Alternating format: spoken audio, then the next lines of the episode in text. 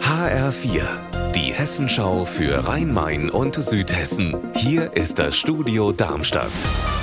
Mit Sascha Lapp, hallo. Nach drei Jahren Corona-bedingter Pause soll der Hessentag im Juni wieder mit einem bunten Programm gefeiert werden.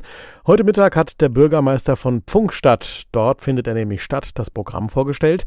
Insgesamt gibt es vom 2. bis zum 11. Juni 1000 größere und kleinere Veranstaltungen. Ja, und zu den Höhepunkten des Landesfestes, das ja unter dem Motto Pfungstadt zieht ansteht, gehören Auftritte der Sängerinnen Sarah Conner und Andrea Berg, der Band Silbermond und Peter Maffei. Mehr dazu gibt's hier bei uns um 15.30 Uhr.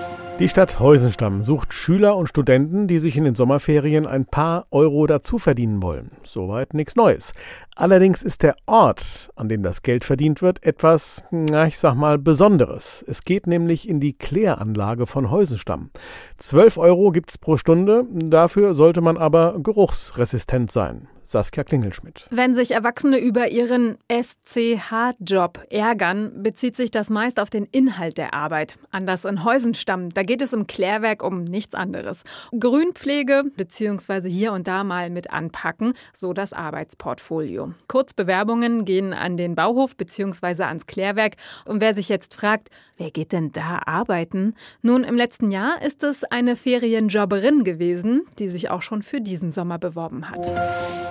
In Wiesbaden beginnen am Sonntag die Maifestspiele mit einem großen Programm aus Opern, Konzerten, Tanz und Schauspiel. Dazu werden auch Ensembles aus anderen Städten und Ländern eingeladen.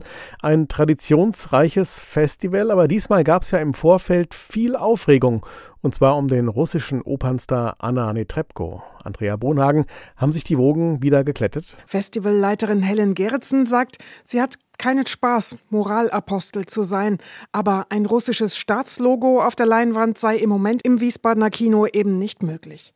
Zu sehen ist stattdessen ein Dokumentarfilm über ukrainische Jugendliche im Donbass und sogar ein ukrainischer Film noir um einen Kriminalfall.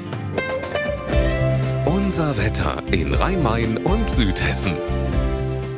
Sonne und Wolken wechseln sich ab, es bleibt trocken, das Ganze bei 14 Grad in Gras-Ellenbach, 16 sind es in Bensheim.